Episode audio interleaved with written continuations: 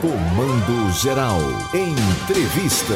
Já estamos na linha com o biomédico e mestre em biotecnologia, professor Agenor Jacomi.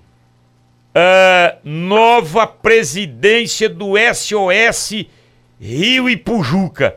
Esse rio, que não foi. Eu, eu não, não nasci aqui, mas já ouvi relatos de que esse rio era um rio absolutamente utilizado para banho, para tudo que você imaginar, para o lazer de tanta gente ribeirinha.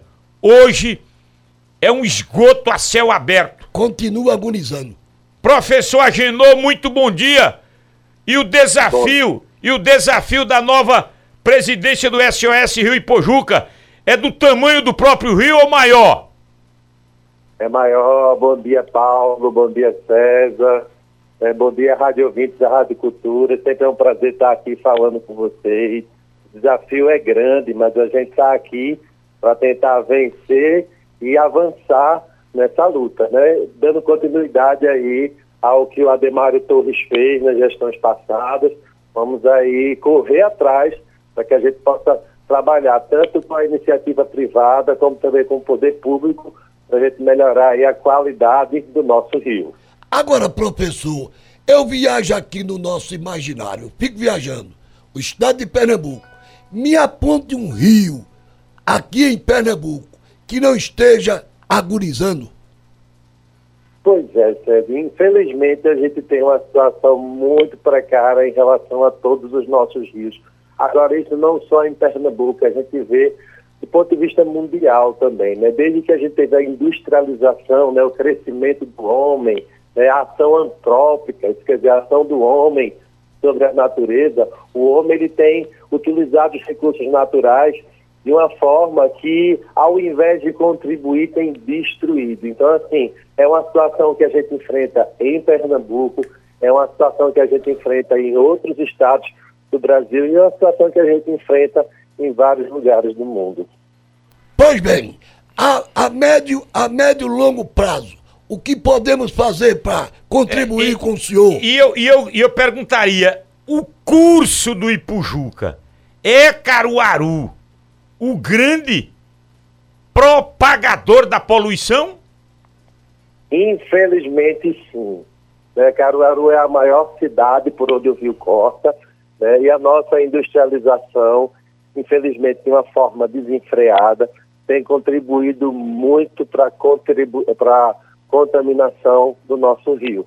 Né? A poluição dele, né? a diferença entre contaminar e poluir. Contaminar é quando você joga alguma coisa e o próprio rio consegue se recuperar. E poluir é quando o rio não consegue se recuperar.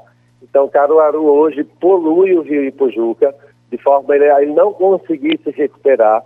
E o trabalho da gente é um trabalho que envolve a conscientização não só do poder público, como também das pessoas, porque não adianta nada a gente conseguir um grande projeto né, para a despoluição do rio e no outro dia a população está lá jogando sofá, está jogando capacete, está né, tá jogando lixo da sua casa dentro do rio.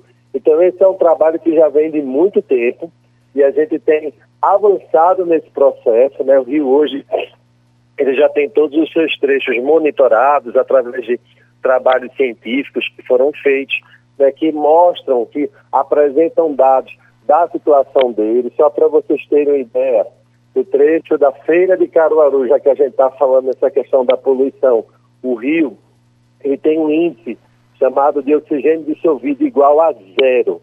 O oxigênio dissolvido é o oxigênio que os peixes utilizam para viver. Então, por isso que a gente não tem peixe no rio, que o oxigênio está igual a zero. Isso o compara ao esgoto a céu aberto. Então, a gente precisa mudar essa situação. Ô, professor! É Oi, pois não. Me responda aqui, me tira uma dúvida. Interessante a nossa Compesa, né? Chega a cobrar até 80% da conta d'água como tratamento e a própria Compesa não cuida também do rio e polui o rio. É paradoxal ou não? É paradoxal. A gente tem conversado muito com a companhia de abastecimento sobre isso. né, a questão da, da, da coleta do, do esgoto, né, que a gente paga em torno de 40% aí do, da nossa conta, né, quer dizer, quase que metade da nossa conta é o valor do, do esgoto que é pago. Infelizmente hoje isso é são dados, tá, gente? É, Caruaru só tem 20% do seu esgoto tratado. Infelizmente os outros 80% vão parar dentro do Rio Pojuca. E aí a gente tem tentado mobilizar, certo?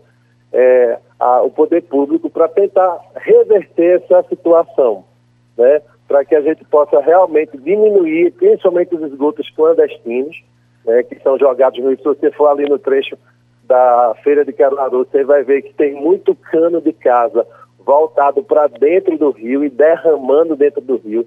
Então isso é muito prejudicial. E aí o objetivo da gente é justamente tentar trabalhar com isso. É, porque as casas agora deram as costas para os rios. Antigamente as casas Como eram. se não bastasse as invasões. É, as casas eram voltadas para os rios. Agora deram as costas Ô, para mano, os rios. Por onde anda o, o Janela para o Rio, o parque? Ah, lembro, rapaz. Ali na Paulina Monteiro, ali embaixo. Eu, eu confesso que eu nunca mais O tive lá. foi concluído, não? Não sei, eu confesso que eu nunca mais fui para aquelas bandas. ali. Professor, professor, o senhor tem andado por ali, não? Aquele projeto é, Janela, pro Rio. É, o Janelas para o Rio é um projeto antigo né, do governo que tem por objetivo, tem o PSA também, que é um, um, um projeto onde se tem a, a para descontaminação do rio. Ainda não chegou em Caruaru, né, ainda está na nascente do rio, vindo lá de Belo Jardim para cá. E a gente tem cobrado né, essa questão de intensificar as ações do PSA para que de fato chegue em Caruaru e também tem trabalhado com ações paralelas, né, como por exemplo, uma ação que a gente tem tido com a IFPE, é o Instituto Federal, onde o Departamento de Robótica ele desenvolveu robôs que podem, em tempo real, fazer o monitoramento da qualidade da água desse rio. E, paralelo a isso, a gente também tem um projeto com a universidade para instalação de estações de tratamento certo, desse rio para utilizar os óleos e graxas, né? Aquele óleo de cozinha que a gente joga pela pia e que vai parar dentro do rio para a produção de biodiesel.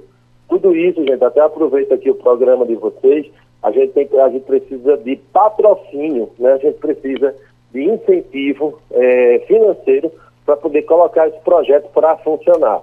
A gente já ofereceu isso para a Prefeitura de Caruaru, ainda não teve retorno certo, desse projeto e a gente, não tendo retorno, a gente vai até iniciativa privada, CNPq, FACEP, para tentar começar a colocar em prática o que a gente tem lutado tanto, certo, nessa conversa com as mais diferentes esferas do poder.